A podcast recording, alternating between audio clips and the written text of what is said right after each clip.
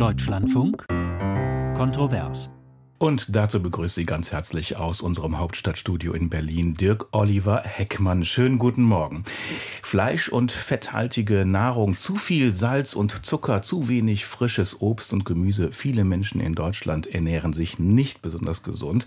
Die Folge, rund 15 Prozent der Kinder gelten als übergewichtig, ein Teil davon als adipös. Auch unter Erwachsenen sind Übergewicht und ernährungsbedingte Krankheiten ein großes Problem.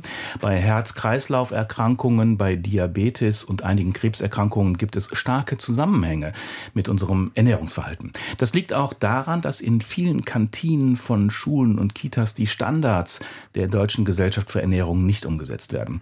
Ernährungsminister Cem Özdemir von Bündnis 90 Die Grünen will daran etwas ändern und hat in der vergangenen Woche seine Ernährungsstrategie durchs Kabinett gebracht. Der Titel Gutes Essen in Deutschland. Den Gemeinschaftskantinen kommt hier eine Schlüsselrolle zu, denn hier werden jeden Tag Tag Millionen Essen ausgegeben.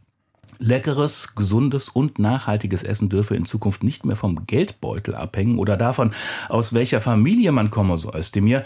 Jeder aber soll eine, eine echte Wahl für gutes Essen bekommen. Eine Pflicht zu einer bestimmten Ernährungsweise soll es ausdrücklich nicht geben. Entscheiden müsse sich am Ende jeder selbst. Da habe niemand jemandem etwas vorzuschreiben, betont der Minister. Weniger Zucker und Fleisch, mehr Bio und Regionales in Kantinen. Wie sinnvoll sinnvoll ist die Ernährungsstrategie der Bundesregierung? Das ist unser Thema heute hier bei Kontrovers. Nochmal herzlich willkommen. Herzlich willkommen sage ich auch unseren äh, Gästen in der Diskussionsrunde in alphabetischer Reihenfolge. Sind das zunächst Steffen Bilger von der CDU. Er ist stellvertretender Vorsitzender der CDU-CSU-Bundestagsfraktion. Guten Morgen, herzlich willkommen. Guten Morgen. Dann Dr. Chris Medmann, Geschäftsführer von Foodwatch Deutschland. Er war Mitglied des Koordinierungskreises von Attack Deutschland zuvor und bis 2021 Kampagnendirektor bei der Bürgerbewegung Campact. Jetzt, wie gesagt, bei Foodwatch. Herzlich willkommen auch Ihnen. Schön, dass Sie da sind. Guten Morgen. Und last but not least Peggy Schierenbeck von der SPD. Sie ist Mitglied des Ausschusses für Ernährung und Landwirtschaft des Deutschen Bundestags und Berichterstatterin für das Thema, also voll im Thema. Hallo. Guten Morgen. Sie, liebe Hörerinnen und Hörer, sind wie immer herzlich eingeladen, sich äh, zu beteiligen an der Diskussion, Fragen zu stellen. Wir freuen uns über Ihren Anruf, Ihre E-Mail. Ich gebe Ihnen jetzt mal äh, die kostenfreie Telefonnummer durch. Das ist 00800 4464 4464. Noch einmal langsam zum Mitschreiben 00800 4464 4464. Wenn Sie uns eine E-Mail schreiben möchten, dann bitte an kontrovers.deutschlandfunk.de. Und Sie können uns auch eine WhatsApp äh, schreiben oder schicken an folgende Nummer 0173 5690322. Alle Details natürlich auch bei uns auf unserer Internetseite. Heute früh haben uns schon eine Menge oder eine Reihe zumindest von Anrufen zu dem Thema erreicht. Hier eine Auswahl der Stimmen. Marc Jena aus Frankfurt. Zu einer sinnvollen Ernährungsstrategie gehört das vom Bürgerrat vorgeschlagene kostenlose Schul- und Kita-Essen. Um die Weichen zu stellen, sollten etwa neue Schulen nur noch mit dafür ausreichend großen Küchen und Kantinen gebaut werden dürfen. Hallo, hier ist Dörte Henoch aus Rastede. Ich finde diese Initiative wunderbar. Ich finde, es sollte längst durchgesetzt werden. Und wenn jeder und jede Einzelne guckt, dass sie nicht so viel Essen wegschmeißt, ähm, also nicht so viel am, auf dem Teller nachher übrig lässt und damit nicht so viel vernichtet werden muss, dann würde das vielleicht auch finanziell schon wieder etwas besser aussehen. Guten Morgen, Ulrich Herzog, Berlin-Tempelhof. Ich bin auch weiterhin dafür, dass jeder weiterhin entscheiden kann, was oder wann ist und dass ihm nicht wieder was vorgeschrieben wird. Es muss jeder auf seine eigene Gesundheit achten und es ist bekannt, was ungesund ist und nicht. Ja, Stefan Heckström aus Neuwied. Ich bin der Meinung, dass sich das Angebot der Kantine an der Nachfrage der Kunden orientieren sollte. Ich erlebe es bei uns an der Schule, je mehr Vorschriften es gibt, je gesünder das Essen werden soll, desto mehr füllen sich unsere Biotonnen. Das ist ungefähr so im gleichen Maße, kann man das beobachten. Und das ist in meinen Augen eine Geschichte, die ähm, nicht korrekt läuft, weil sich der Staat hier wieder in Dinge einmischt, die ihn eigentlich nichts angehen. Dr. Annika Döll, ich bin Allgemeinmedizinerin und Ernährungsmedizinerin. Außerdem bin ich Klimaaktivistin. Die Klimakrise und die Ernährung sind eng miteinander verknüpft und beeinflussen sich gegenseitig auf verschiedene Weise. Zum Beispiel die herkömmlichen landwirtschaftlichen Methoden tragen daher erheblich zum Klimawandel bei. Vor allen Dingen die Viehzucht erzeugt beispielsweise große Mengen an äh, Methan, ein starkes Treibhausgas. Daher ist es wichtig, dass wir eine Ernährungsumstellung, eine Ernährungswende einführen. Und zwar, da geht es vor allen Dingen darum, dass die Nahrung angepasst wird an den Klimawandel. Ja, soweit also eine Auswahl unserer Hörerinnen und Hörer, die uns bereits heute früh äh, erreicht haben. Weniger Zucker und Fleisch, mehr Bio und Regionales in Kantinen.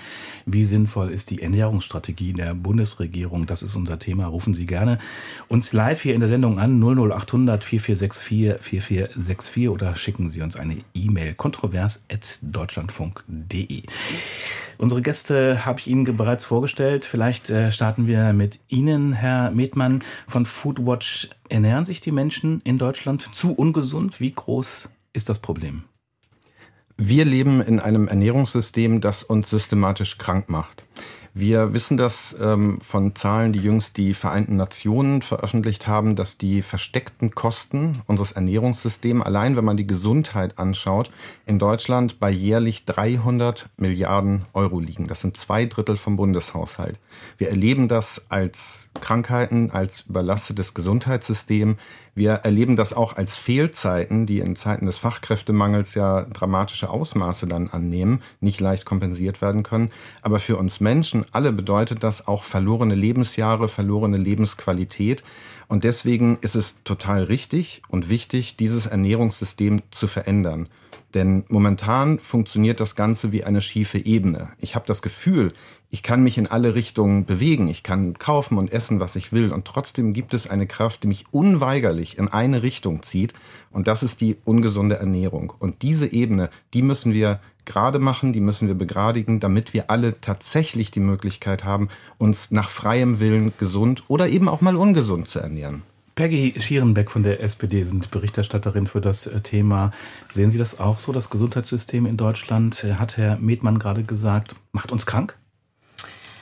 Ja, es, die Ernährung hat eben einen sehr, sehr großen Anteil daran, dass wir eben adipös werden, dass wir viel zu viel Übergewicht und viel zu jungen Jahren haben. Da die Kinder sehr im Fokus.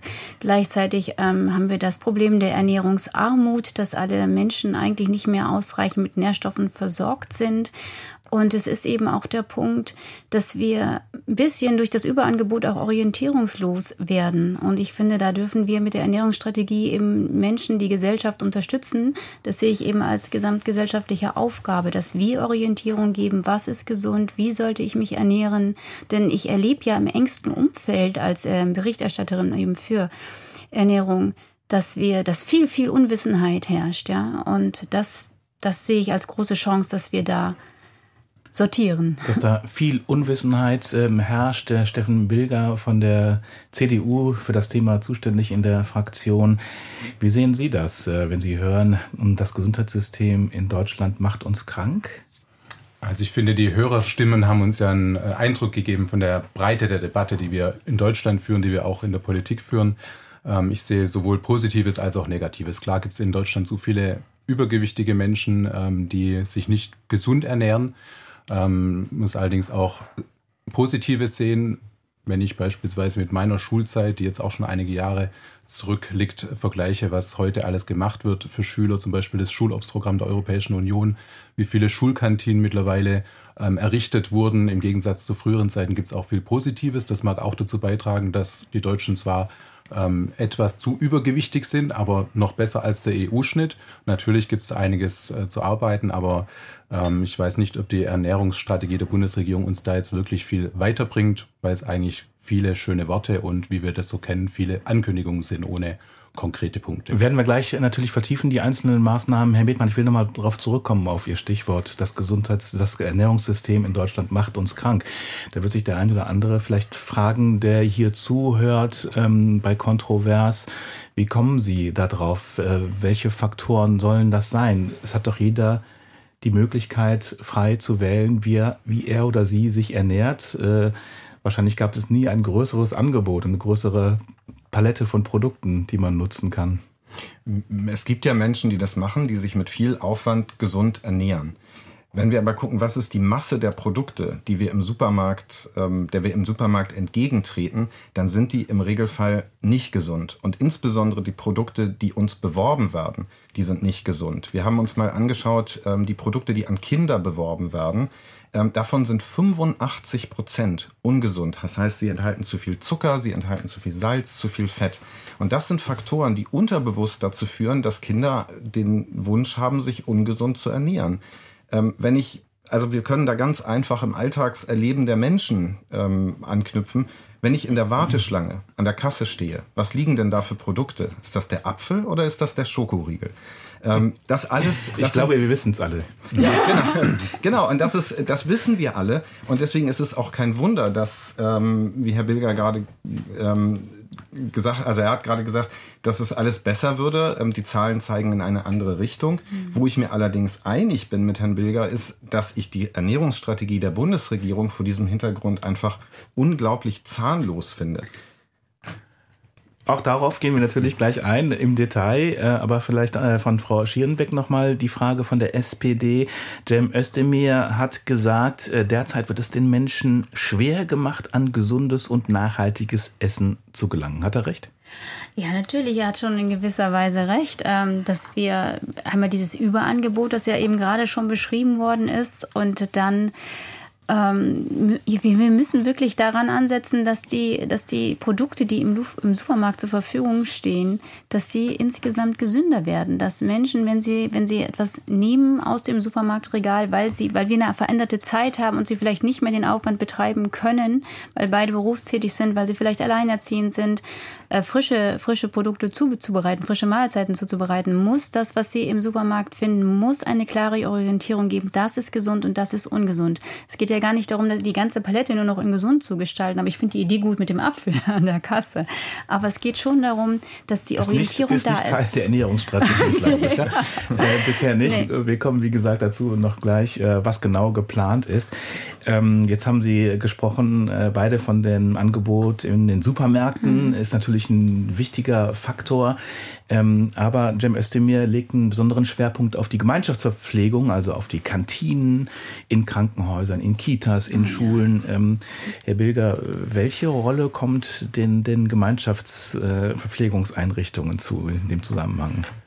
Man muss auch immer schauen, was die Politik regeln kann und regeln sollte. Also ich finde, wenn man in den Supermarkt reinkommt, dann empfängt einen in aller Regel erstmal ein riesiges Angebot an Obst und Gemüse. Und letztendlich hat der Verbraucher auch immer selbst die Entscheidung zu treffen. Was die Gemeinschaftsverpflegung anbelangt, auch da finde ich, dass es eine positive Entwicklung gibt. Ich finde, das Angebot ist in der Breite viel ähm, vielfältiger geworden. Es gehört mittlerweile zum Standard, dass es überall auch vegetarische Produkte gibt, dass man ähm, Salat auswählen kann. Also ich glaube, da gibt es sehr viel Verbesserung im Angebot und auch da bleibt es am Ende dabei, dass die Menschen selbst entscheiden können und äh, entscheiden dürfen auch, welches äh, Essen sie sich in ihrer Kantine aussuchen, an welchem Tag. Herr Mietmann. Ich glaube, das Alltagserleben von vielen Menschen ist ganz anders. Und wir müssen nur auch mal gucken, Krankenhausverpflegung, ähm, solche Faktoren äh, oder solche Beispiele, das wissen alle, die mal im Krankenhaus waren, da gibt es kein gutes Essen. Das nee. ist einfach nicht vorgesehen. Ist das Nein. nicht alles äh, standardisiert, also nach, nach, nach Ernährungsempfehlungen auch Das ist vor allen Dingen äh, nach Kostengesichtspunkten zusammengestellt und die labbrige Brotscheibe mit dem labbrigen Käse und dazu eine oder zwei Scheiben Gurke, das ist einfach, da, da müssen wir ran. Das ist, weil die Menschen, die irgendwo arbeiten, die in die Kantine gehen, die haben ja gar nicht die Möglichkeit, sich anders zu verpflegen. Da muss es ein gutes Angebot geben. Was mich dann allerdings ärgert an der Strategie ist, dass Herr Özdemir als Bundesminister in die Bundesstrategie reinschreibt, oder nein, man muss fairerweise sagen, die gesamte Bundesregierung hat das ja verabschiedet, sich für Probleme sozusagen eine Lösung überlegt, nämlich ein anderes Angebot in den Kantinen zu machen, für die sie gar nicht zuständig sind. Mhm, mhm. und stattdessen die Dinge, für die sie zuständig sind, liegen lassen und lieber nicht bearbeiten, die konkreten Maßnahmen, die sie jetzt sofort umsetzen können, die jetzt sofort was verändern würden. Werden wir gleich vertiefen, welche Vorschläge Sie da konkret haben, Herr Medmann. Ähm, Frau Schierenbeck, ähm, Thema Gemeinschaftsverpflegung, die Einrichtung der Gemeinschaftsverpflegung, welche Rolle, welche Bedeutung kommt denen zu? Naja, jeden Tag essen 17 Millionen Menschen in der Gemeinschaftsverpflegung. Es, werden, es gehen über 40 Millionen Essen jeden Tag über den Tisch. Und da haben wir ähm, haben natürlich auf der einen Seite die Länder die, die, die, die Hand drauf, aber es gibt schon die Vernetzungsstellen zwischen Bund und Ländern, die sich austauschen. Und ich besuche ja eben als Berichterstatterin auch für Gemeinschaftsverpflegung unterschiedliche Gemeinschaftsverpflegung und ich erlebe da eben einen ganz, ganz großen Unterschied. Ja, also die eine Kita kocht frisch, die andere kauft beim Caterer ein das auch nicht schlecht sein muss. Es gibt Caterer, die sich wirklich schon lange an die, an die Vorgaben der Deutschen Gesellschaft für Ernährung halten. Und das ist gut so. Und darüber hinaus müssen wir eben aber auch diesen Dialog vertiefen. Wir haben den Modellregionenwettbewerb als Bund auf den Weg gebracht. Es haben sich einige, also viele beworben. Es wird jetzt ein Auswahlverfahren geben. Das heißt, an der Stelle haben wir als Bund schon die Möglichkeit, eben Einfluss zu nehmen, Modellregionen zu entwickeln, zu gucken, was brauchen die Menschen. Und ich finde aber auch, die, die es essen, müssen mitbestimmen. Und wenn ich mir manche manche Kantine anschaue, dann ist es so, dass das einzige vegetarische Gericht, das dann da vor Ort ist, äh, Nudeln mit Tomatensauce und Käse ist. Und das hat nichts mit gesunder Ernährung zu tun. Unser erster Anrufer hat uns erreicht und zwar aus Hannover. Peter Wogenstein ist das. Schönen guten Morgen, herzlich willkommen. Ja, einen recht schönen guten Morgen. Was ist Ihr Punkt? Na, mir ist nochmal deutlich geworden, auch bei den jetzigen Beiträgen, wie viel Defizite wir haben. Also wie bunt die Einkaufswelt ist, aber wie ungesund die Produkte sind, besonders die hochprozessierten äh, mhm. Produkte. Ich denke insbesondere daran, wenn ich mir die Zahlen anschaue des letzten Jahres. Die Lebensmittelindustrie hat bei einer Steigerung von 9 Prozent einen Umsatz von 238 Milliarden gemacht. Die Lebensmittelindustrie, der Anteil der Rohprodukte der Landwirtschaft liegt bei rund 21 Milliarden. Das nur als Hintergrund. Das Was heißt, heißt das für also, Sie? Für mich heißt das, dass die Wünsche äh, und die Empfehlungen zum Beispiel des Bürgerrats äh, zwar auf dem Tisch liegen und ich sie nur mit Herzen unterstütze. Ich das ist der Bürgerrat aber, Ernährung, muss mich vielleicht noch kurz ergänzen. Pardon, wenn ich Sie da nochmal unterbreche, ja. aber das ist der Bürgerrat, äh, den der Bundestag eingerichtet hatte, der über Monate getagt hat und äh, schließlich endlich auch seine Empfehlungen zumindest äh, als, äh, als äh, erste Fassung zumindest schon mal übermittelt hat.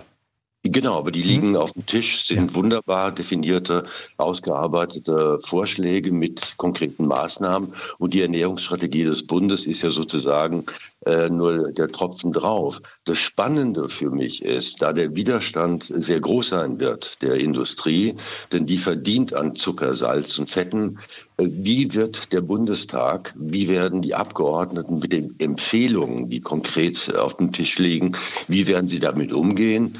Was werden Sie umsetzen? Wann werden Sie es umsetzen? Wie geht der Bundestag damit um? Ja, die Frage richtet sich direkt noch vielleicht an äh, Peggy Schierenbeck von der SPD. Ja, sehr, sehr, sehr gerne. Vielen, vielen Dank für die Frage. Sie sprechen mir da aus dem Herzen. Ja, also ich habe sehr gekämpft für einen Bürgerrat Ernährung und ich bin sehr froh über die Ergebnisse. Das habe ich eigentlich mir nicht zu träumen gewagt, die Ergebnisse, die der Bürgerrat jetzt vorgelegt hat. Und ich finde, das ist ein, ein eindeutiger Auftrag und deckt sich eben auch mit der Ernährungsstrategie. Und äh, es wurden ja eben Ankündigungen, wir würden immer nur Ankündigungen machen. Natürlich fängt alles mit Ankündigungen an und es soll ein wirklich ähm, immer wieder im Prozess sein. Man guckt auch, was haben wir für Ergebnisse, wie müssen wir die noch weiterentwickeln, wo geht es hin. Aber wir fangen endlich, endlich an, dieses Thema, dieses hochsensible Thema Ernährung in die Politik mitzunehmen. Darüber bin ich sehr, sehr froh. Steffen Bilger, was sagen Sie zu den Empfehlungen des Bürgerrats, um das gleich mal vorwegzunehmen, sozusagen, um äh, später auf die Ernährungsstrategie, die konkrete der Bundesregierung einzugehen? Also wir hatten unsere Zweifel, ob der Bürgerrat Ernährung so Sinn macht. Zum einen auch wegen der Themensetzung, denn zur Ernährungspolitik haben im Bundestag alle Fraktionen ihre Positionierungen. Und eigentlich hatten wir den Bürgerrat immer so verstanden, dass es darum geht, weitergehende Themen zu diskutieren, wo vielleicht auch die Politiker, die Abgeordneten noch in einem Prozess ihrer Meinungsfindung sind. Das, was jetzt rausgekommen ist nach einem langen Prozess, ähm, bestätigt uns teilweise, bestätigt auch teilweise andere Fraktionen. Und ich bin mal gespannt, wie die Ampelkoalition dann damit umgehen wird, weil ähm, auch da ja Punkte vorgeschlagen sind, wie zum Beispiel das kostenlose äh, Essen für alle Schüler in Deutschland. Das ist die Frage, die, wie Sie als Union damit umgehen. Sie ja. sind ja auch in der, äh, in der, im Bundestag vertreten. Ja, wir, wir stellen, nur fest, die, genau, ja. wir stellen nur fest, dass die Ampel mittlerweile Fragen aufwirft. Also am letzten Donnerstag wurde ein Antrag zur Landwirtschaftspolitik eingebracht, der sieben Fragen aufgeworfen hat. Also konkret, ähm, vorhin hat ein Hörer ja auch angesprochen, die Forderung nach dem kostenlosen Mittagessen. Ich finde es wichtig, dass alle Kinder sich gesund ernähren können, dass sie auch auch an der Schule die Möglichkeit haben, gesundes Essen zu sich zu nehmen. Ich stelle allerdings auch die Frage, ob ich als Vater von drei Kindern, als Bundestagsabgeordneter das vom Staat bezahlt bekommen muss. Also da finde ich, gibt es dann vielleicht auch bessere Lösungen. Ansonsten sind es ja ähm, Positionierungen zu verschiedenen anderen Themen, wo wir uns zum Teil, wie gesagt, bestätigt fühlen, zum Teil sicherlich auch Punkte, die wir anders sehen. Herr Wogenstein, was sagen Sie dazu? Ah, ich glaube, Herr Wogenstein, doch, ist es noch, ich, ist noch. Ja. Ja, also ich habe noch keine Antwort darauf bekommen, wie jetzt die Politik, der Bundestag konkret die nächsten Schritte setzt. Meine Angst ist einfach nur, dass man es bei Ankündigungen lässt. Es fehlen die Budgets. Es wird nicht auch bei der Opposition nicht gesehen, dass Ernährung eigentlich ein Querschnittsthema ist. Alles wird immer in die Landwirtschaft abgeschoben. Aber wo, wir denken Sie bitte an die gesundheitlichen Aspekte, die sozialen Aspekte. Denken Sie bitte daran, dass die Zielgruppe Kinder und Jugendliche sozusagen, wie Politik sagt, immer sagt, der Schatz für die Zukunft ist. Wir müssen sie fördern. Und wir müssen einfach auch an die mit rangehen, die die Kohle haben und hier groß geworden, viel verdient haben in diesen Zeiten der, der Bundesrepublik der letzten Dekaden. Ernährung als Querschnittsaufgabe, das ist auch der Grund, warum wir das Thema heute hier in Kontrovers jetzt auch mal in den Mittelpunkt stellen. In der Tat, Sie haben recht, Herr Wogenstein, wir haben ja in den letzten Wochen viel über Landwirtschaft und die Proteste der Bauern diskutiert. Ähm, aber Ernährung betrifft uns alle. Vielleicht, Herr Mietmann, ganz kurz in einem Satz, bevor die Nachrichten anfangen. Äh, wie sehen Sie da die nächsten Schritte? Sind Sie da auch eher pessimistisch? Ich bin sehr, ich bin hoffnungsfroh, dass die Maßnahmen des Bürgerinnenrats Ernährung umgesetzt werden, denn da zeigen 160 ausgewählte, zufällig ausgewählte Bürgerinnen, wie man es macht. In ein paar Wochenenden kriegen die mehr Substanz hin als die Bundesregierung in zwei Jahren bei dem Thema. Und deswegen hoffe ich, dass da jetzt tatsächlich auch angesetzt wird. Und das sind neun Forderungen und die müssen umgesetzt werden. Eine Mail geschrieben hat uns in der Zwischenzeit Christa Schneider. Sie schreibt, ich finde die genannten Maßnahmen der Bundesregierung sinnvoll, nur darüber wird seit vielen Jahren diskutiert. Und ich weiß nicht, wie eine Zielmarke 2050 uns weiterbringen könnte. Die Kosten für ernährungsbedingte Krankheiten trägt die Allgemeinheit. Vorschriften soll es aber nicht geben. Aber wie soll denn die Ernährungsstrategie umgesetzt werden? Kommen wir gleich vielleicht nochmal zu ähm, im späteren Verlauf der Sendung. Holger Friedrichsson fragt, äh, wird es eine kostenfreie und gesunde Bio-Essensversorgung für alle Kinder in Kitas und Schulen geben? Dazu schweigen Regierung und Opposition. Haben wir gerade schon mal berührt, das Thema. Und dann schreibt uns Marco Tralles, Zitat, wir haben als Familie 2019 beschlossen, bis Ende 2020 weitestgehend CO2-neutral zu werden. Dazu gehört im Sinne holistischen Klimaschutzes eben auch, dass die Ernährung auf überwiegend vegan umgestellt wird. Aber die meisten Produkte sind doppelt so teuer wie Fleischprodukte. Das ist die Meinung von Marco Tralles. Und aus Hamburg hat uns der nächste Hörer erreicht. Das ist der Herr Lehmann. Schönen guten Morgen, Herr Lehmann. Moin, ja, Moin. hallo. Ähm, genau. Ihre Frage, Ihre Meinung bitte, Herr Lehmann. Ja, was ich berichten wollte ist, also ich habe eine siebenjährige Tochter und eine fünfjährige Tochter und ähm, die haben, ähm, also die Kleine ist jetzt noch in der Kita und die gehen zum Beispiel zusammen auf den Markt und kaufen da ein und zwar nicht irgendwas, sondern wirklich ganz gezielt und bereiten. Die ganze Kita bzw. die Gruppe. Ja, genau. Mhm. Also nur ihre Gruppe, genau. Ja. Und mhm. die bereiten das dann auch zusammen zu. Mhm. Und ähm, in der Schule ist es auch so, da gibt es das Fach Sachkunde, da wird dann über Zahngesundheit geredet, aber auch gleichzeitig, ähm, dass es halt nichts nützt, den Zahn gesund zu halten, wenn man den Rest des Körpers vernachlässigt. Und ähm, auf diese Art und Weise wird eine Nachfrage, also ich sehe das, wenn ich mit meiner Großen einkaufen gehe, die ist sehr kritisch und fragt dann, wieso packst du das jetzt ein? Bei also, was zum Beispiel? Ja, also jetzt, ähm, wir Bei Maßregel. Weißmehl zum Beispiel. Mhm. Wir machen das in der Schule immer mit Vollkornmehl. Wieso kaufst du das? Und ich sage, ja, das war jetzt, also ich greife einfach mal so ins Regal. Man sagt, nee, guck doch mal hin. So. Mhm.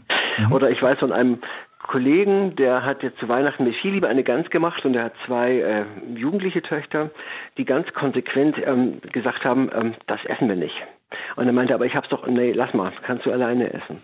Und wenn man, ich glaube, das ist der Hebel, wo man dann eine andere Nachfrage auch schafft. Weil, also, wenn man jetzt sagt, okay, wir machen jetzt hier Vorschriften und so weiter, das ist gut und schön, aber dann ist bei vielen Erwachsenen gleich wieder dieser Reflex, ich lasse mir doch nichts vorschreiben. Das heißt, die halten die Ernährungsstrategie der Bundesregierung eher dann für kontraproduktiv in der Richtung? Um, Sie ähm, meinen, das muss eher von unten wachsen sozusagen? Ja, oder wie verstehe ich Sie? Also, ich denke, die Diskussion ist gut. Ja, also dass es sozusagen mal so in die öffentlichen Ohren gehoben wird. Aber letzten Endes ähm, entscheidet ja sozusagen derjenige, der im Regal steht und das Entscheidende kauft. So. Und wenn der eben halt die Wahl hat, ähm, aber nicht genau weiß, was er denn machen soll, dann, ähm, ich glaube, zur Wahlfreiheit gehört auch eben halt viel Wissen und viel ähm, Gewohnheiten umstellen. Und mhm. da brauchen wir die Kinder, fürchte ich. wir brauchen die, die Kinder, wir brauchen die Kinder sowieso. ja, nee, weil wenn die, wenn die wissen, was gut ist, ja, und wenn die das auch ausprobiert haben, also die machen das ja nicht nur theoretisch, sondern die probieren das auch praktisch aus. Und wir machen das dann auch zu Hause und so. Und äh, dann kriegt man einen anderen Blickwinkel auf die ganze Geschichte. Und wenn, wenn man, also ich denke, das ist der wirklich gute Weg, dass man sagt, also auch in der, in der Schulkantine, da bleibt das, was den Kindern, was die Kinder nicht wollen, wollen, bleibt dann liegen. So. Der Markt richtet es sozusagen in der Kita. Ja, ja Herr Lehmann, ganz herzlichen Dank für Ihren Anruf aus Hamburg. Und dann gehen wir mal rein in die Ernährungsstrategie. Ich erwähne mal äh, drei, vier Punkte vielleicht nur. Äh, die Gemeinschaftsverpflegung soll verbessert werden. Es soll mehr pflanzliche und ökologisch produzierte Lebensmittel aus der Region geben. Für Schulen und Kitas sollen verbindliche Standards der Deutschen Gesellschaft für Ernährung äh, gefördert werden, heißt es. Und auch Schulküchen und Trinkwasserspender. Dann soll die Lebensmittelverschwendung, die soll ähm, reduziert werden. Und ähm, dann auch das Stichwort Werbung hatten wir gerade auch schon mal kurz. An Kinder gerichtete Werbung für Lebensmittel mit hohem Zucker- und Fett- oder Salzgehalt soll eingeschränkt werden. Herr Bilger, die Frage an die Opposition. Wie sinnvoll sind diese Maßnahmen? Also ich sehe Licht und Schatten. Positiv, ähm, wir sind uns, glaube ich, alle einig im Ziel, dass es gesündere Ernährung gerade für unsere Kinder, für die Jugendlichen geben muss, dass wir etwas machen müssen gegen das, äh, die vielen Menschen, nicht gegen die Menschen, sondern die Menschen unterstützen müssen, die äh, übergewichtig sind. Also da ist sicherlich manches äh, richtig drin beschrieben. Allerdings muss man auch sagen, es bleibt sehr vieles ähm, einfach bei Ankündigungen, wie wir es von Minister Özdemir seit zwei Jahren kennen. Ähm, da bin ich vielleicht zum Teil gar nicht unglücklich als Oppositionsvertreter, dass es äh, nicht ähm, in eine Richtung geht, die uns überhaupt nicht passt, sondern es sehr viel im Ankündigungsmodus bleibt. Aber es kommt schon auch so ein bisschen sagen wir mal, ein ideologischer Ansatz durch, wenn zum Beispiel das Stichwort Ernährungswende erwähnt wird. Also die Grünen wollen ja immer alles wenden, die Finanzwende, die Agrarwende, auch eine Ernährungswende.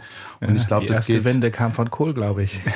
Mag durchaus auch sinnvoll sein, aber ich glaube, hier geht es dann wirklich zu weit, weil wie es der Hörer gerade auch gesagt hat, also letztendlich hängt es ja auch immer an den Menschen, die das auch selber entscheiden müssen. Ich glaube, Ernährungsbildung ist da wirklich sehr, sehr wichtig, viel wichtiger als jetzt zu versuchen, zum Beispiel durch das Werbeverbot, äh, wo sich einfach zeigt, dass es nicht umsetzbar ist, wie sich das das äh, die, der Minister Özdemir äh, vorstellt, zu viel vorschreiben, eingreifen zu wollen. Also die Menschen unterstützen auf dem Weg zu einer gesunden Ernährung, auch durch entsprechende Angebote, durch Ernährungsbildung. ist, glaube ich, besser, als äh, mir zu versuchen, da zu viele Vorgaben zu machen. Also die Unionsfraktion setzt auf Ernährungsbildung vor allem als Schwerpunkt. Chris Medmann von Foodwatch. Das reicht Ihnen nicht wer von Ernährungsbildung redet, das ist irgendwie so eine Grundregel, der will eigentlich verhindern, dass andere Maßnahmen getroffen werden. Denn die Debatte über Ernährungsbildung, die führen wir immer dann, wenn irgendjemand was anderes vorschlägt. Und ich frage mich, wenn wir alle so dafür sind, wo ist denn in den unionsgeführten Bundesländern die Rieseninitiative für Ernährungsbildung? Die bleibt nämlich auch aus. Es ist ein Ablenkungsdiskurs, den wir hier führen. Ähm, und sicher ist es so, dass Ernährungsbildung einen Beitrag hat. Sie erreicht aber vor allen Dingen die Kinder, die sowieso schon eine, ich sag mal, geringere Wahrscheinlichkeit haben, sich ungesund zu ernähren. Nämlich die aus einem bildungsbürgerlichen Hintergrund, ähm, die sowieso in der Schule gut mitkommen, die erreicht das. Und selbst wenn ich mir jetzt den Zwölfjährigen vorstelle, der morgens in der Schule lernt, ich soll keine Energy Drinks kaufen und trinken, weil da so viel Zucker und Koffein drin ist, das ist ungesund. Und nachmittags macht er sein Smartphone auf und kriegt, und da können die Eltern überhaupt nichts dran ändern, von Influencern auf YouTube oder Instagram gesagt, kauf diesen Energy Drink, der ist richtig cool, den musst du haben. Da glaube ich, wissen wir alle, wie das am Ende ausgeht. Und deswegen sagen wir, wir sind total für die Freiheit dass die Kinder und Erwachsenen sich so ernähren können, wie sie wollen. Aber momentan werden sie von der Industrie massiv in eine Ecke gedrängt. Und gerade die Kinder, die sich da nicht wehren können, die eben noch Kinder sind, die müssen wir schützen vor Werbung für Junkfood. Frau Schenberg von der SPD, ähm, wenn die Union auf ähm, Ernährungsbildung vor allem sitzt, eine Ableckungsstrategie Strategie aus Ihrer Sicht auch? Das ist, ähm, ich finde das gar nicht. Ich kann äh, die, die Argumente von, von ähm, Herrn äh, Mittmann ähm, schon nachvollziehen auch. Aber natürlich müssen wir Aufklärungsarbeit leisten, weil die Menschen wissen zu wenig über ihre Nahrungsmittel, die sie essen. Ja, und es zieht sich tatsächlich durch alle Bildungsbereiche. Also die, die, die Kinder wissen das nicht. Es gibt hier in Berlin ein, ein tolles Programm, das darüber aufklärt eben dass äh, Ernährungsbildung an der Stelle eben stattfindet und, äh, und auch Aufklärungsarbeit stattfindet. Aber letztendlich wissen wir eben auch, und deswegen ist es so wichtig, dass wir die Gemeinschaftsverpflegung verändern, dass wir viele, viele Hebel gleichzeitig in die Hand nehmen. Denn Kinder in der Kindertagesstätte essen ihr erstes Frühstück, ihre erste Mahlzeit im Kindergarten. Sie essen das Mittagessen im Kindergarten. Ich hatte vor kurzem auf einer Podiumsdiskussion einen, einen Teilnehmer, der sagte, ja, da muss doch, wenn wir, wenn wir die Kinder in der Gemeinschaftsverpflegung versorgen, dann muss sie doch gut und ausgewogen sein. Und das finde ich, das ist unser wirklich gesellschaftlicher Auftrag. Es ist eine Frage der sozialen Gerechtigkeit, wie wir ernährt werden und dass wir mit ausreichend Nährstoffen versorgen. Und immer wieder der Vorwurf, auch Entschuldigung, Herr Bilger, aber dieser, diese, diese, dieser Vorwurf der Ja-Ankündigung, mir hat das auch alles viel zu lang gedauert. Ich wäre am liebsten am ersten Tag als Abgeordnete schon damit losgezogen, die Ernährungsstrategie umzusetzen. Die Prozesse dauern zu lang das finde ich auch. Aber wir legen jetzt los und das finde ich ein gutes, gutes Zeichen. Und ich bin sehr froh, dass der Bürgerrat Ernährung eben uns in dieser Form unterstützt. Herr Bilger, Sie lenken ab mit Ihrer Forderung nach mehr äh, Ernährungsbildung. Was sagen Sie dazu? Also erstmal muss ich dem Vorwurf an die CDU, CSU geführten äh, Bundesländer äh, widersprechen. Ich bin Baden-Württemberger, bin selbst Vater von einem Grundschulkind, von einem Kind im Kindergarten und da gibt es sehr gute Programme, die eben genau das in den Mittelpunkt stellen, Ernährungsbildung, dass die Kinder lernen, was sind diese ähm, Lebensmittel, die gesund sind, was können wir regional auch ähm, einkaufen, was können wir damit an gesunden Lebensmitteln ähm, machen. Also da gibt es sehr viel Positives. Ich glaube, den Vorwurf muss man wirklich deutlich zurückweisen. Ich will aber auch ein bisschen Kritik üben an der Bundesregierung, wenn man jetzt so schöne Worte findet in der Ernährungsstrategie ähm, und gleichzeitig dann die Mehrwertsteuer auf Speisen in der Gastronomie erhöht von 7 auf 19 Prozent. Dann ja, ja, was natürlich auch erhöht, das wurde die Absenkung wieder. Ja, aber die, die Folge ist natürlich, dass ja, das, das muss man, glaube ich, auch der Fairness halber äh, genau richtig. Aber Folge ist natürlich, bezeichnen. dass das Essen auch in den Kantinen dadurch teurer wird. Das heißt, es erhöht nochmal den Druck. Oder ich glaube, wir sind uns eigentlich alle einig, dass Bewegung für Kinder, für Jugendliche sehr wichtig ist. Und dann wird das Sportstättenprogramm gestrichen, wo bisher Kommunen unterstützt wurden, ihre Sporthallen zu sanieren. Also da gibt es dann auch ein paar Entscheidungen, die eigentlich gegen diese Ziele gehen. Werbeverbot will ich aber auch gerne noch ein paar Sätze dazu sagen. Ich bin auch absolut dafür, dass es keine ähm, Werbung gibt, die Kinder dazu verleitet, ähm, ungesunde Lebensmittel kaufen zu wollen oder ihren Eltern Druck zu machen, diese Lebensmittel zu kaufen. Aber das Problem an dem Vorschlag, den Herr Özdemir ähm, vorgelegt hat, der es bis heute nicht ins Kabinett geschafft hat, ist, dass er eben kaum umsetzbar ist. Und da hat mir bis jetzt auch noch niemand einen Vorschlag machen können, wie man diese Abgrenzung macht. Also was ist die an Kinder gerichtete Werbung? Wo wird da unterschieden? Ähm, welchen Maßstab nimmt man für ungesunde Lebensmittel? Im Vorschlag von Herrn Özdemir ging es um irgendwelche WHO-Vorgaben, wo es dann aber auch die Brezel beispielsweise betreffen würde oder ganz viele Produkte, die einfach dazugehören, die auch nicht nur von Kindern ähm, konsumiert werden. Also auch da haben wir ein Beispiel dafür, dass etwas angekündigt wurde und es an der Umsetzung scheitert. Kann man das abgrenzen, Herr Mittmann, ganz kurz vielleicht äh, zum Thema ja, Werbung, die, die an Kinder gerichtet ist? Wie, wollen Sie, wie, wie, soll das praktisch gemacht werden? Also ich meine, wie soll man das definieren? Die WHO-Kriterien sind sehr klar und dann wird das, die Brezel ins Beispiel geführt. Und wann haben Sie das letzte Mal einen Fernsehspot für Brezeln gesehen? Das ist einfach, das lenkt wieder vom Thema Nein, ab. Und 85, Prozent der an Kinder beworbenen Lebensmittel, die sind ungesund. Und die müssen wir erfassen. Und das können wir tun. Und das scheitert nicht, weil das nicht umsetzbar ist. Es scheitert, weil die FDP blockiert und das nicht will. Und ich finde, da wird dann auch aus dieser Ernährungsstrategie unernst, wenn wir jetzt seit einem Jahr darauf warten, dass dieser Gesetzentwurf mal irgendwie vorangeht, dass konkret was gemacht wird. Und gleichzeitig dauert es zwei Jahre, bis diese Strategie da ist. Und da steht eigentlich nichts drin. Das ist unglaubwürdig. Also es geht ja nicht nur um die Fernsehwerbung, es geht auch um Werbung im Internet. Wenn zum Beispiel ein regionaler Bäcker seine Brezeln im Internet bei Instagram bewirbt, dann wäre er schon von diesem Werbeverbot betroffen.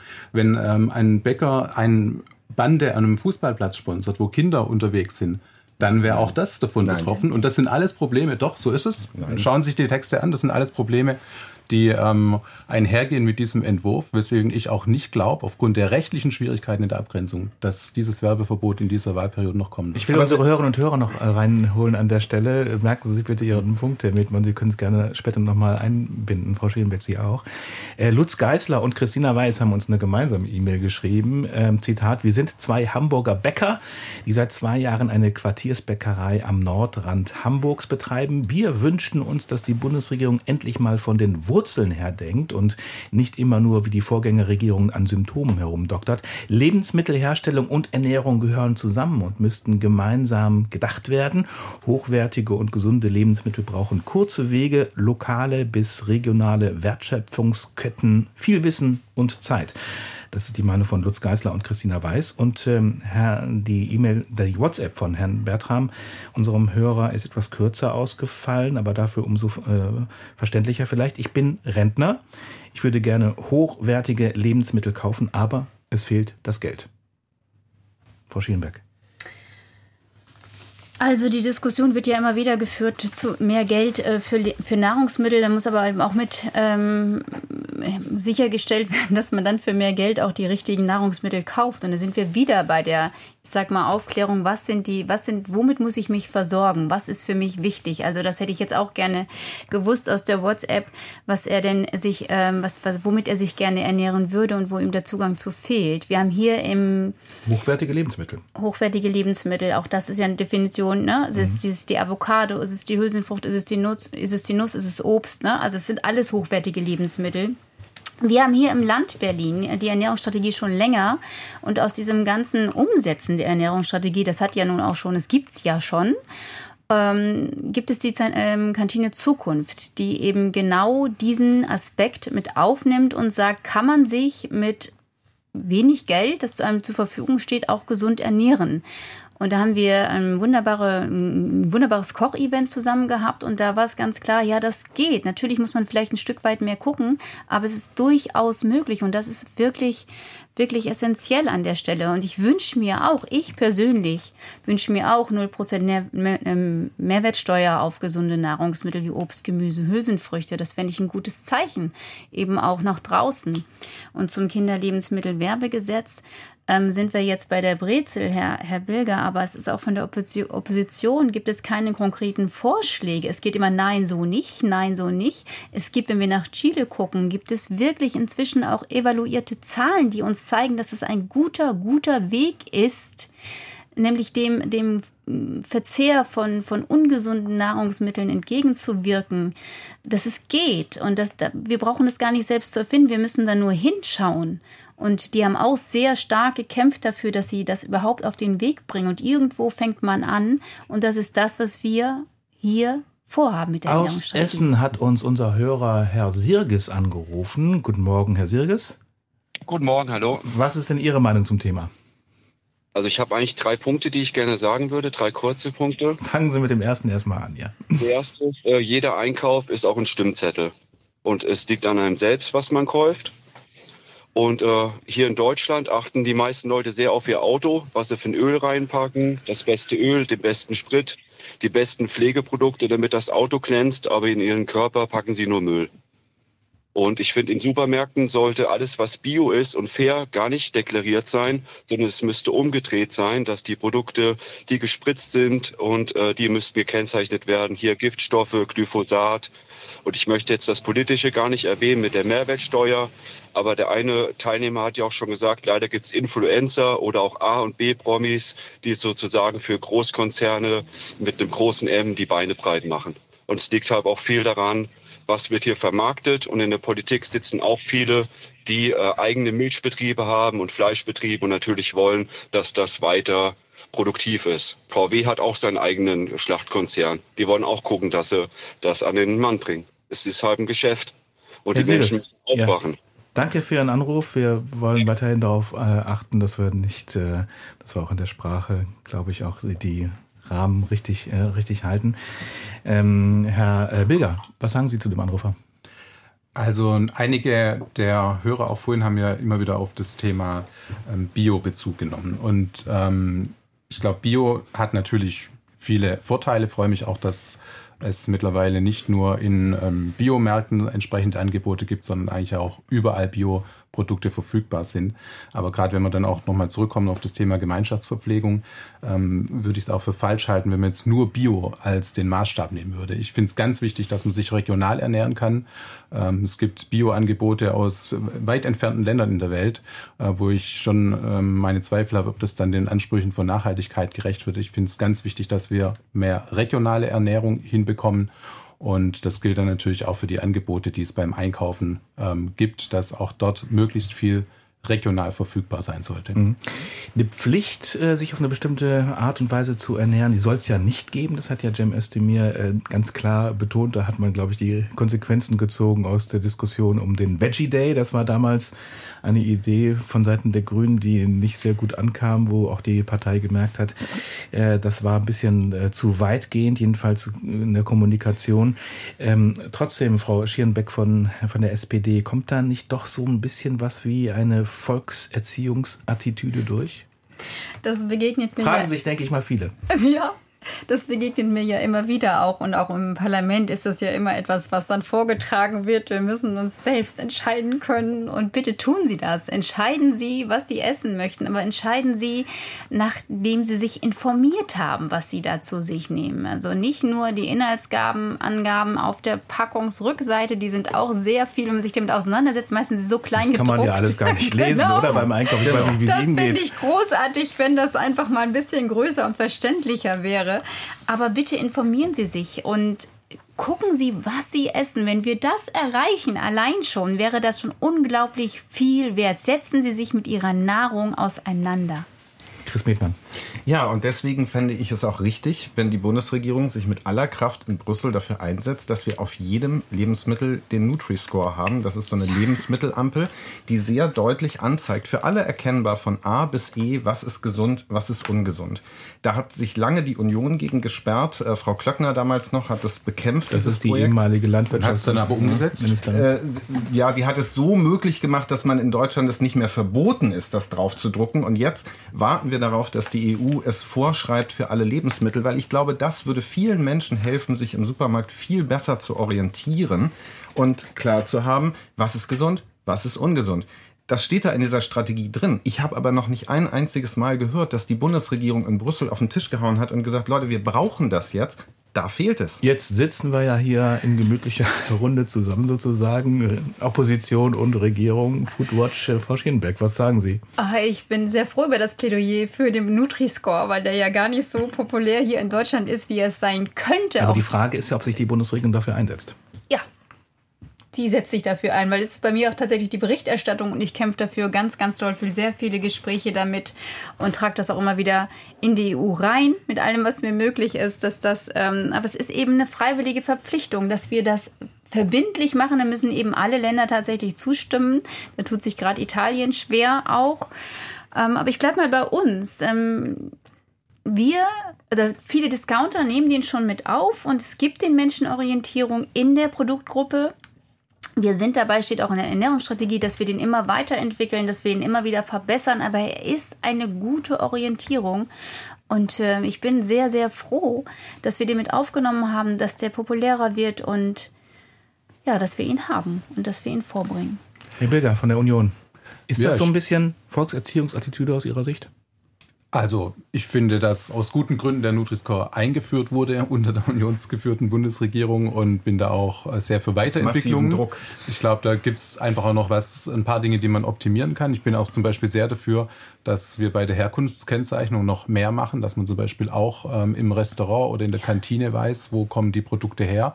Ähm, da geht es einfach um Transparenz für die Verbraucher. Also da kann schon noch einiges mehr passieren und da ist natürlich dann die Bundesregierung auch konkret gefordert, das in Deutschland umzusetzen, beziehungsweise was eben nur aufgrund EU-Recht europäisch geht, sich dafür in Brüssel stark zu machen.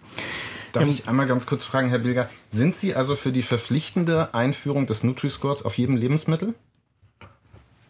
Ich bin vor allem mal dafür, dass wir bei der Herkunftskennzeichnung deutlich weiterkommen. Äh, wieder, wieder, ja, aber da müssen wir dann in die Details gehen, wie so ein Nutri-Score aussehen soll, weil ähm, ich glaube auch beim jetzigen Modell gibt es manches, was man noch optimieren kann und ich bin bei allem dabei, was dem Verbraucher mehr Transparenz sichert und ähm, deswegen äh, gerne auch bereit, die Diskussion zu führen. Ist sicherlich ein Punkt, der dann demnächst nochmal vielleicht weiter vertieft werden wird. Ähm, wir haben jetzt nur noch eine Minute Zeit ähm, für bis bis die Nachrichten äh, kommen. Ähm, ich möchte aber ganz gerne nochmal auf die Zuständigkeiten kommen. Ähm, zuständig für Kantinen in Schulen, Kitas, in Krankenhäusern sind Länder und Kommunen. Das heißt, Frau Schrierenbeck, eigentlich kann die Bundesregierung gar nicht so viel ausrichten.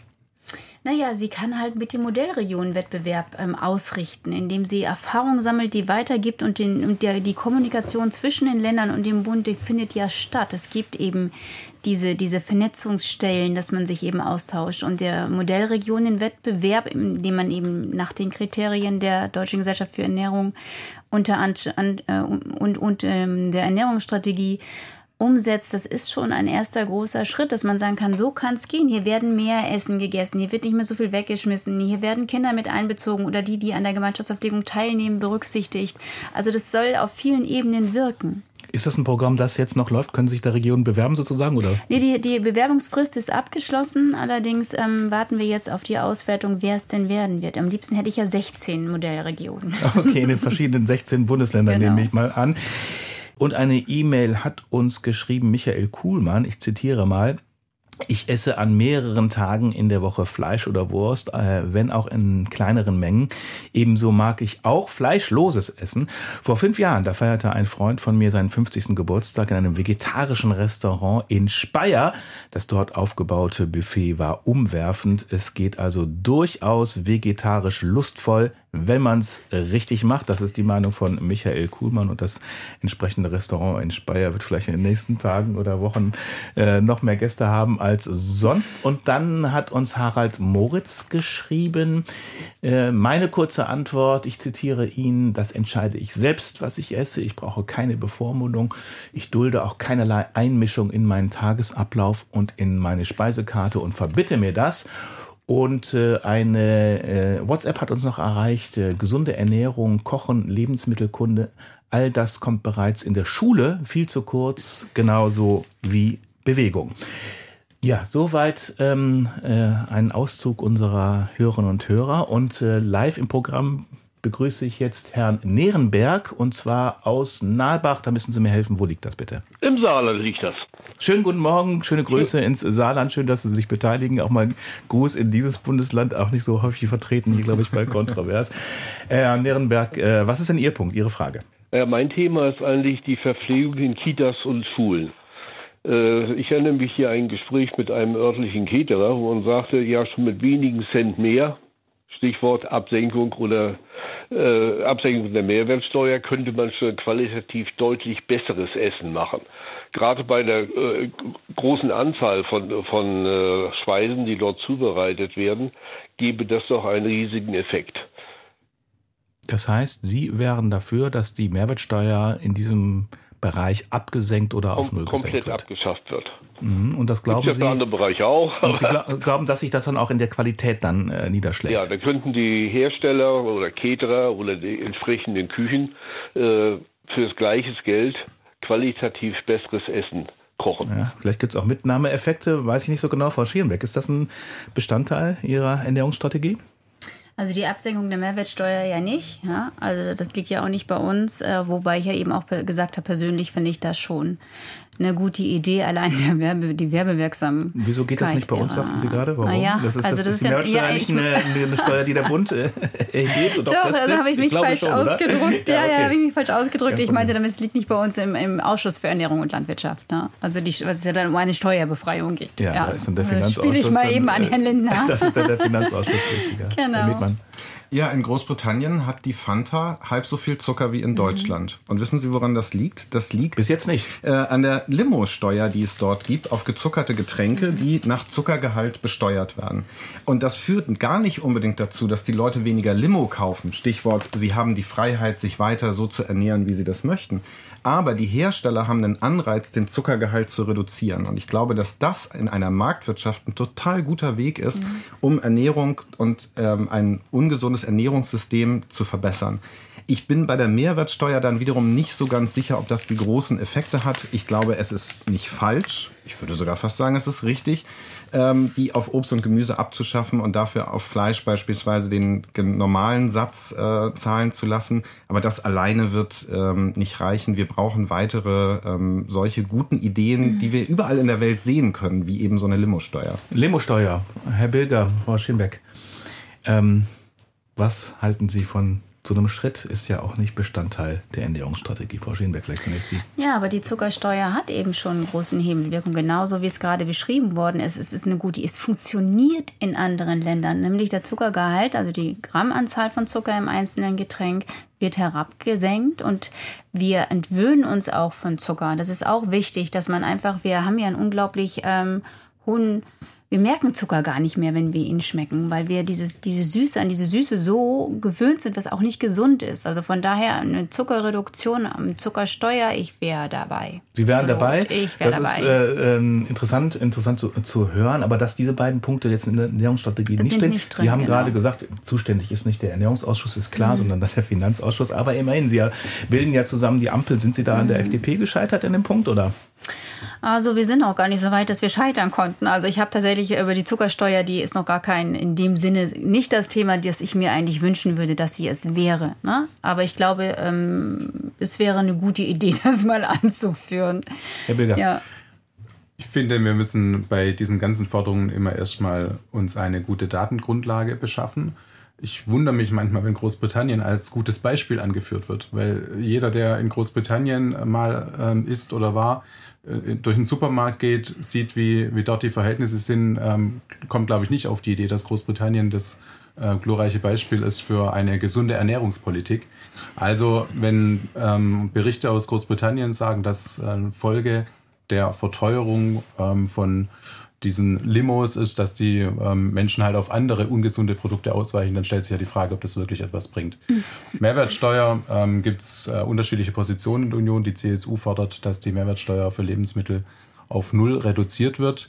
Ähm, muss natürlich auch dabei betonen, dass es da auch um viel Steuergeld geht. Das die CSU fordert das, aber die CDU fehlen. nicht, oder? Wie gesagt, da gibt es innerhalb der Union Position? Diskussionen drüber. Ähm, ich glaube, auch wir, und so ist auch äh, bei uns klar das Verständnis in der Fraktion, müssen natürlich auch immer bei unseren Forderungen seriös bleiben. Das heißt, wenn wir eine ähm, Steuersenkung fordern, dann denken wir auch daran, wie das finanziert werden kann. Und deswegen diskutieren wir nicht leichtfertig über solche Themen. Herr Metmann noch dazu. Es hat ja niemand gefordert, jetzt zu sagen, wir machen alles so wie in Großbritannien. Aber die Wissenschaft hat das sich angeschaut, dass es eben gute Effekte hat, so eine Limosteuer in Großbritannien einzuführen. Und darauf bezog ich mich und ich finde das nach wie vor eine gute Idee, weil ähm, gleichzeitig, also wir können ja nicht bei jeder Maßnahme immer sagen, die geht aus dem und dem Grund nicht, mhm. obwohl wir insgesamt was tun wollen. Wir müssen ja irgendwann auch mal springen und sagen, ja, möglicherweise ist das auch nicht der Stein der Weisen, aber wir müssen uns sowieso davon verabschieden, dass eine Maßnahme jetzt der Heilsbringer ist und am Ende das gesamte Ernährungssystem umkrempeln wird. Und ich glaube, es gibt genug Evidenz, nicht nur aus Großbritannien, dass eine Limosteuer funktioniert. Und dann sollen wir doch davon lernen. Wir wären doch blöd, wenn wir es nicht machen. Marianne Lausen hat uns eine E-Mail geschrieben, in eine, in eine WhatsApp. Und ich zitiere mal, bitte die Seniorenheime nicht vergessen. Denn dort gibt es oft morgens und abends Wurst und mittags ein Gericht mit Schweinefleisch. Außerdem viel zu wenig Gemüse und Obst. Das ist die Beobachtung von Marianne Lausen. Und eine weitere WhatsApp hat uns erreicht. Es ist eine Frage der Produktion. Die Diskussion vom Konsumenten auszudenken ist bereits der erste Fehler. Im Fokus muss die Produktion stehen. Warum produzieren Hersteller so, wie es, sie es tun? Welche ökonomischen Interessen haben sie? Ist vielleicht ein Punkt, den wir uns mal kurz äh, merken sollten. Aber zunächst möchte ich Frau Gerlach äh, begrüßen, auch aus Hamburg. Schönen guten Hallo. Morgen. Hamburg ist heute gut vertreten. Was ist Ihre Frage bitte? Ähm, ich, jetzt habe ich mich verschluckt. Das war ein bisschen Walnuss im Hals. Die gesunde Walnuss. Ähm, ich finde, der Schwerpunkt sollte erstmal bei den Menschen sein, die sich ihr Essen nicht aussuchen können. Und das ist ganz interessant, was eben die Dame per E-Mail geschrieben hat. Seniorenheime. Ich würde sagen, es gibt ganz viele Menschen, die nur eine sehr begrenzte Wahl haben, was sie essen. Das ist vom Kindergarten bis zum Gefängnis, Krankenhaus, Seniorenheim. Alle die Menschen, die in staatlich subventionierten Einrichtungen äh, Essen bekommen, wo sie nur begrenzt eine Auswahl haben. Kitas, Schulen? Und Krankenhaus, Gefängnis, mhm. alles, was auch staatlich bezuschusst wird und wo Menschen untergebracht sind, die nur eine begrenzte Wahl haben. Mhm. Und da finde ich es ganz besonders wichtig, dass dort eine solche äh, Initiative für eine bessere Ernährung gemacht wird, weil das ja auch Institutionen sind, die einen großen Teil ihres Budgets von den Steuern vom Staat erhalten. Mhm. Und, Und weitergehende, weitergehende Schritte gehen Ihnen dann zu weit oder wie verstehe ich Sie? Ähm, es waren ja auch einige E-Mails dabei, auch gerade so vor zwei, drei äh, E-Mails, wo jemand gesagt hat, ich lasse mir doch nichts mhm. vorschreiben. Genau. Und natürlich, ein Mensch, der frei beweglich ist und ein gutes Budget hat, dass der sich nichts äh, vorschreiben lassen will, ist ja legitim, weil er hat Möglichkeiten zur Wahl, die diesen anderen Menschen nicht gegeben sind, auch zum Beispiel Behinderte. Ähm, mir ist auch etwas aufgefallen zu dem Herrn, der diese CDU-Position vertritt. Herr Bilger. Herr Bilder. Herr ähm, Bilger, ja. Weil, Herr Wilder, ähm, weil da bemerke ich sehr viele Ausweichmanöver. Es geht ja hier um Ernährung und er spricht gerne dann von Bewegung, von Datenlage, von Informationspolitik, scheint aber selber, was Ernährung angeht, überhaupt nicht auf dem Stand zu sein weil er als gesunde Ernährung Salat anführt. Salat ist kein vollwertiges Lebensmittel. Es gibt viele äh, Bestandteile im Salat, die, weil er kalt gegessen wird, nicht wirklich wertvoll sind. Simples Beispiel sind Karotten. Geriebelt im Salat, fast wertlos, gedünstet mit ein bisschen Leinöl, wunderbar. Tomaten, kleingeschnittene Holland-Tomaten im Salat, kann man vom Nährwert vergessen. Tomaten aus Sizilien aus der Dose als Grundlage zum Beispiel für ein Gemüsegericht wie Ratatouille wertvoll, weil erhitzt und dadurch die Inhaltsstoffe erschlossen sind. Ja, Frau also man sollte, Dank, ja, hm, sollte sich schon mit dem Thema ein bisschen beschäftigen, wenn ja, das, man sich als Fachmann ausgibt. Das gilt natürlich auch für ja. die Wende. Also wenn man Politiker ist und das Wort Wende missversteht, das finde ich dann doch äh, interessant. Okay, dann Frau Gerlach, danke also, für Ihren Anruf aus Hamburg. Herr Bilger, Sie dürfen natürlich ja, sofort. Also haben wir offensichtlich politisch ganz unterschiedliche Auffassungen. Ich finde es nicht gut, wenn man alles wenden möchte, um das nochmal aufzugreifen. Wir haben in Filmen keine Revolution, sondern eine Evolution. Und da muss man eben die Menschen auch mitnehmen. Ich glaube, das ist für uns als Politiker auch sehr wichtig. Ähm, ich habe natürlich auch nicht nur vom Salat gesprochen, ich habe das hinzugefügt, als es darum ging, dass es auch mehr vegetarische Angebote in den Kantinen gibt. Ich persönlich würde einen Salat immer noch für was Gesundes halten. Wenn die äh, Frau Gerlach das anders empfindet, dann ähm, kann ich auch damit leben. Die Frau Gerlach aus Hamburg, die hat äh, die Gemeinschaftseinrichtungen äh, angesprochen. Sie hat die Gefängnisse beispielsweise erwähnt, Krankenhäuser, aber auch Kitas und Schulen. Und wir haben ja auch schon äh, darüber gesprochen, auch die ähm, Empfehlung äh, des Bürgerrats äh, Ernährung, ein kostenloses gesundes Mittagessen für alle Schülerinnen und Schüler wird da gefordert, finanziert mindestens zur Hälfte vom Bund. Herr Bilger, ich glaube, Sie hatten auch schon mal eine kurze Andeutung gemacht, ähm, dass Sie das nicht so für sinnvoll halten, weil Sie ein bisschen in Frage gestellt haben, dass Sie zum Beispiel als Bundestagsabgeordneter staatlich subventioniert werden sollten. Ist es eigentlich äh, sozial gerecht, ein kostenloses, gesundes Mittagessen? Frau Schierenbeckers von der SPD. Für alle? Ja, Egal wie reich die Eltern sind? Ach herrje, ähm, ja. erstmal sollte man es, äh, ist, die, ist, dieser Gedanke, das kostenlos anzubieten, ist ja nichts Neues. Da wird ja immer wieder hin und, hin und her diskutiert. Dann sagt man, okay, dann ist es nichts wert, was nichts kostet, ist nichts wert. Sollte man das vielleicht bei einem Euro belassen? Also da habe ich auch tatsächlich noch keine abschließende Meinung ähm, dass wir aber gesundes Essen zugänglich machen müssen, egal von welchem, ähm, von, unabhängig vom Geldbeutel. Ja, Und da sind wir in das der ist schon klar, aber die Frage ja. ist ja ganz konkret, ja, pardon, wenn ich da einhake, aber ein kostenloses Mittagessen für alle, egal ob die Eltern jetzt äh, Krankenpfleger sind, ähm, äh, keine Arbeit haben oder ob sie Millionäre sind. Ist das sozial gerecht aus Ihrer Sicht? Das ist mal meine Frage. Ich finde ein kostenloses Mittagessen, wenn, dann sollte man keine Unterschiede machen. Ja, dann sollte es jedem angeboten werden. Ja, auf jeden Fall. Mhm. Herr Mietmann, wie ist Ihre Haltung? Ja, in Schweden gibt es das ja. Das mhm. ist ja so das Modellland. Mhm. Ähm, und da macht man damit sehr positive mhm. Erfahrungen, dass die Kinder auch im Schnitt, weil wir legen ja im, im, im jungen Alter den Grundstein dafür, wie wir uns als Erwachsene später auch ernähren. Wir trainieren uns ja Ernährungsgewohnheiten an, die wir oft nur mhm. schwer wieder loswerden. Und deswegen ist es super, da anzusetzen. Ähm, und ich, ich würde mal so sagen, ja, natürlich ist das dann nicht immer alles super genau sozial gerecht ähm, zu regeln. Aber ich habe hier vor allen Dingen im Blick, diejenigen, die sich das auch zu Hause vielleicht nicht leisten können, weil die Eltern viel arbeiten müssen. Also es ist ja auch nicht gesagt, dass wenn jetzt irgendwie Leute viel Geld verdienen, dass die Kinder sich automatisch gesund ernähren. Ich finde, auch diese Kinder haben das Recht, ähm, in der Schule sich gut zu ernähren, gesundes und dann eben auch kostenloses Essen zu bekommen. Herr Bilger, ist wahrscheinlich auch ein bisschen aufwendig zu gucken, ne? Wer, welche Eltern haben jetzt wie viel Geld und dann äh, genau, Sie sind ja immer für Bürokratieabbau, das, das wäre wahrscheinlich nicht unbedingt ein Beitrag dazu, oder? Also funktioniert zumindest in meiner Heimatstadt ja letztendlich auch schon so. Ich habe gar kein Problem damit, Kindergartengebühren zu bezahlen. Andere Kommunen in Baden-Württemberg haben entschieden, dass sie grundsätzlich keine Kindergartengebühren erheben. Ähm, genauso gibt es auch Regelungen beim Schulessen für die Familien, die bedürftiger sind. Und so hat dann jede, jedes Kind auch Zugang zu dem Schulessen. Meine Kinder genauso wie die ähm, von anderen, wo es eben die Unterstützung des Staates braucht. Also ich will da gar keine große Diskussion drüber führen. Ich finde es nur ähm, nicht wirklich zielführend, wenn man sagt, alle bekommen das umsonst, auch die, die sich eigentlich wirklich leisten können. Denn am Ende muss es jemand bezahlen. Also der Bund kann schöne Appelle richten in der Ernährungsstrategie, aber es wurde ja vorhin schon angesprochen, umsetzen müssen es Länder und Kommunen. Und wenn wir konkret was erreichen wollen, dann muss man halt auch Wege aufzeigen, wie sowas auch finanzierbar ist das ist klar, dass dann sofort über die Kosten geredet wird. Ähm, ich habe vor allem die Kosten der ungesunden, also ungesunden Ernährungssystems im Blick. Und wenn ich nochmal die Zahl aufwerfe, dass 300 Milliarden jedes Jahr an versteckten Kosten unseres Ernährungssystems auflaufen, dann würde ich sagen, da irgendwie ein paar wenige Milliarden in so eine sinnvolle Maßnahme zu stecken, das wird sich langfristig auszahlen. Da können wir ganz sicher von sein, weil wir es in Schweden sehen, dass das funktioniert. 11.21 Uhr ist es. Äh, wir haben jetzt noch äh, knapp neun Minuten äh, zur Diskussion.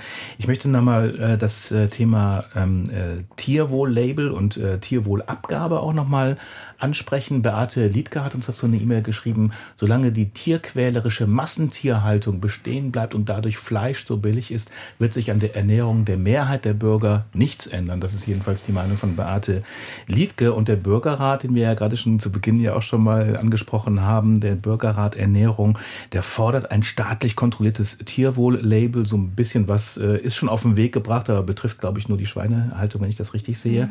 Ähm, und in der Diskussion jetzt in den letzten Wochen war natürlich auch diese sogenannte Tierwohlabgabe. Ähm, das ist ja eine Abgabe auf Fleisch und tierische Produkte wie zum Beispiel Milch, Eier oder äh, Butter.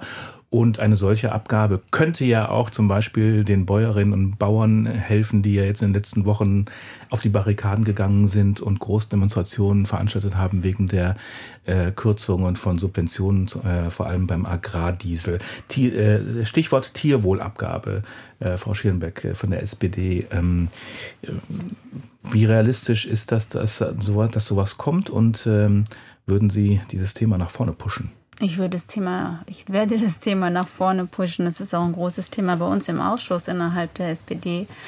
Ähm, das der Punkt, dass das, was, das, äh, was Fleisch dann eben mehr kostet, wirklich bei unseren Bäuerinnen und Bauern landet, das ist das, was essentiell ist. Also solange wir das dann vorantreiben und es ähm, jeder darf verdienen, aber dass es dann wieder unverhältnismäßig bei der Industrie landet, das ist nicht im Sinne, es ist auch nicht im Sinne des Bürgerrates mit seiner Empfehlung, sondern wir müssen wirklich dahin kommen, dass es auch wertgeschätzt wird. Wir wollen weg von dieser, von dieser Massentierhaltung. Wir wollen, wir müssen, wir werden die Bauern unterstützen im Umbau, die stehen ja bereit. Es ist ja nicht so, dass die sagen, nee, machen wir nicht, wollen wir nicht, die wollen. Und dafür müssen wir eben auch die Voraussetzungen schaffen. Und das ist wesentlich, was wir eben auch vorantreiben müssen. Und die Verbraucherinnen und Verbraucher wollen es, Sie wollen es, aber ich glaube, sie wollen auch sicher sein, dass dieses Geld dann auch wirklich beim, beim Landwirt. Ich bin immer landet. so ein bisschen skeptisch, wenn es heißt, die wollen das, also die Landwirte wollen das, die Verbraucher wollen das. Ich glaube, es gibt da auch durchaus Unterschiede, auch je nach Betrieb. Ja, das sind die, die Szene ist ja auch sehr, sehr, sehr divers. Äh, Herr Bilger, Stichwort Tierwohlabgabe. Ist das auch eine, ein Projekt, das äh, Sie bekämpfen würden? Erstmal muss ich schon kritisieren, den Zeitpunkt, äh, zu dem dieses Thema plötzlich wieder auf den Tisch kommt. Also es erscheint schon wie ein Ablenkungsmanöver von Cem Özdemir in Anbetracht der Proteste zur Zeit der Diskussion um Agrardiesel, dass plötzlich dann ein Bauernsoli, was auch immer gefordert wird, ohne dass es in der Ampel irgendeine Verständigung drüber gibt bisher. Ähm, ich glaube, dass es auch schwierig ist, es so zu argumentieren, man nimmt ja jetzt den Bauern was mit dem Agrardiesel und dafür machen wir dann die Tierwohlabgabe, weil die Tierhalter sind in der Minderheit. Besonders betroffen von der Kürzung beim Agrardiesel sind ausgerechnet die Gemüsebauern. Also da gibt es dann auch ein Ungleichgewicht in der Diskussion. Und wenn es viel Geld gibt für den Stallumbau, was ich unterstütze, dann wird es ja investiert. Also dann bleibt unterm Strich immer noch eine Kürzung für die betroffenen Landwirte beim Agrardiesel. Das mal zur aktuellen Diskussion. Aber ansonsten unterstütze ich, unterstützen wir sehr alle Bestrebungen, ähm, was Stallumbau, was mehr Tierwohl anbelangt. Vorschläge liegen jetzt lange auf dem Tisch. Auch wir haben in der Großen Koalition uns leider mit der SPD da nicht mehr verständigen können, wie man das umsetzt. Und ähm, ich hoffe sehr, dass es jetzt äh, der Ampel tatsächlich gelingt, sich da zu verständigen. Ich habe es ja vorhin schon kritisch angesprochen. Bisher werden nur Fragen formuliert. Bis zum Sommer will man sich dann irgendwie verständigen auf dem Konzept. Ich bin mal gespannt, ob es gelingt. Werden wir uns auf jeden Fall dann konstruktiv damit auseinandersetzen. Herr Medmann, Sie dürfen auch gleich, aber ich würde gerne noch unseren letzten äh, Hörer oder vielleicht unseren letzten Hörer in den letzten fünf Minuten äh, zumindest ins Boot holen. Aus Tönisforst ist das Herr Ferdi Thees. Schönen guten Tag. Tönisforst, wo ist das bitte? Ja, das ist zwischen äh, Krefeld und äh, Düsseldorf und Mönchengladbach in dem Dreieck in NRW. Man lernt aus. Sie. Na ja, ganz, ja, ist auch ein kleiner Ort. Herzlich willkommen. Herzlich willkommen, ja. Äh, meine, meine, ähm, äh, mein Beitrag zu der äh, Diskussion heute ist erstmal, ich höre immer den Deutschlandfunk während der montags während meiner Schulobsttour und äh, Schulobst, genau. Und Schulobst heißt, ähm, wir bringen äh, Obst und Gemüse an Schulen und möchten auch, äh, ich will mich gar nicht zu der großen Politik und Töpfe und ein paar Milliarden äußern, sondern ich will einfach mal aus meinem Alltag berichten. Und zwar sind Sie denn, sind Sie, sind Sie Landwirt? Produzieren ja, ja, Sie? Genau, ja. Mhm. ja, genau. Wir produzieren Obst und Gemüse und ich darf ähm, äh, Obst und Gemüse zu den Schulen liefern. Mhm. Dieses, das ist ein Schulobstprogramm von dem Land NRW. Das ist aufgelegt worden 2010 vom Herrn Rüttgers, wurde fortgeführt von der Frau Kraft und der Herr Wüst äh, macht's auch. Also es ist politisch über, äh, übergreifend. Zieht sich durch, ja. Mhm. Zieht sich durch und das ist auch mein Appell in der Runde. Also wir können hier äh, was äh, äh, politikübergreifend Gutes machen und da muss man halt auch über äh, berichten. Und zwar ist das für mich so, die Kinder in den Schulen haben ähm, drei Tage, ähm, äh, äh bekommen pro Tag 100 Gramm an drei Tagen. Und äh, die Schule kann, bei, wir haben dann eine Liefervereinbarung und ich kriege das praktisch über das Land bezahlt. Das wird zur Hälfte vom Land und mhm. zur Hälfte von der EU bezahlt. Herr Thies, wir haben nicht mehr ganz so viel Zeit, deswegen vielleicht ja. Äh, können wir es ein bisschen also, raffen. Nochmal, vielleicht eine Frage noch? Wenn Sie einen haben? Nein, äh, ja, für mich ja? ist ja für mich ist einfach immer noch mal jeder ja. soll mal dran denken, dass es Projekte gibt, dass die ausbauförderfähig sind. Ich weiß, das ist in, in den Bundesländern gibt es das überall und das sind gute Sachen und wir als äh, Obst- und Gemüsebaubetrieb äh, wollen das also mich als Betrieb fördert das enorm und es gibt auch gute Sachen und man soll sich nicht immer nur an die negativen Dinge aufhängen, ja, das sondern ist ein guter, gute Dinge fördern. Das ist ein guter Appell, den natürlich, den wir auch verfolgen im Deutschlandfunk, äh, konstruktiver Journalismus. Ähm, Herr ähm, Medmann, äh, vielleicht äh, an Sie nochmal der Punkt. Äh, schönen Dank äh, an Herrn Thees noch ähm, rückwirkend sozusagen äh, Tierwohlabgabe. Was halten Sie davon? Ich halte das für einen absoluten Irrweg. Denn es ist momentan ja schon so, dass wir sieben Milliarden Euro allein aus Brüssel in die Landwirtschaft stecken. Und wir stecken das halt in ein Landwirtschaftssystem, was nicht nachhaltig ist und was vor allen Dingen nicht gut mit den Tieren umgeht ich als Tierhalter würde nicht belohnt, wenn ich meine Tiere gut behandle, wenn es denen gut geht, sondern ich kriege einfach Geld nach Fläche ausgezahlt. Und solange wir an dieses System nicht rangehen, finde ich es völlig falsch, jetzt die Verbraucher zur Kasse zu bitten und zu sagen, ach, ihr könnt mal ein bisschen mehr bezahlen, damit da was umgebaut werden kann. Nein, ich finde, wir müssen an dieses System ran, wo die falsche Landwirtschaft mit viel Geld belohnt wird und da glaube ich, ich glaube im Übrigen auch, dass viele Landwirte dahinter stehen, weil die wollen ja auch nicht nur Billigproduktion machen, aber sie können halt nur von dieser Billigproduktion leben. Frau Schirnberg, Irrweg. Wow, das war jetzt ein gutes Statement. Ja? Also ich finde, wir sollten das von zwei Seiten betrachten. Das eine sowohl wie das andere. Ich finde, es darf nicht das Gemüse auf dem Teller das teuerste Produkt sein, sondern es darf das Tier sein, ja, was da auf unserem Teller liegt. Einmal eben von der Aufzucht her, vom Tierwohlgedanken her, aber auch vom Klimagedanken her. Von daher finde ich das schon in Ordnung. Herr Bilger, vielleicht noch dazu. Also jetzt diskutieren wir seit eineinhalb Stunden auch über bezahlbare Ernährung, ähm, auch regionale Ernährung. Für mich gehört zur gesunden Ernährung für die, die es wollen, auch Fleisch dazu. Also da passt dann so eine Position nicht dazu. Wir unterstützen ähm, den Stallumbau für mehr Tierwohl und wie gesagt, werden uns konstruktiv damit auseinandersetzen, wenn die Ampel da dann doch mal irgendeinen Vorschlag hinbekommt. Mal schauen, wie die Diskussion weiter verfolgt. Wir werden das auch weiterhin äh, begleiten. Weniger Zucker und Fleisch, mehr Bio und Regionales in Kantinen. Wie sinnvoll ist die Ernährungsstrategie der Bundesregierung? Das war das Thema heute hier bei Kontrovers. Schönen Dank an meinen Diskutanten äh, Steffen Bilger von der CDU, äh, Chris Metmann von Foodwatch Deutschland und Peggy Schierenbeck von der der SPD. Äh, ganz herzlichen Dank, dass Sie gekommen sind und mitdiskutiert haben hier in der Runde. Auch Ihnen, meine lieben Zuhörerinnen und Zuhörer, äh, danke fürs äh, Zuhören, fürs Mitdiskutieren, fürs Anrufen. Am Mikrofon war Dirk Oliver Heckmann.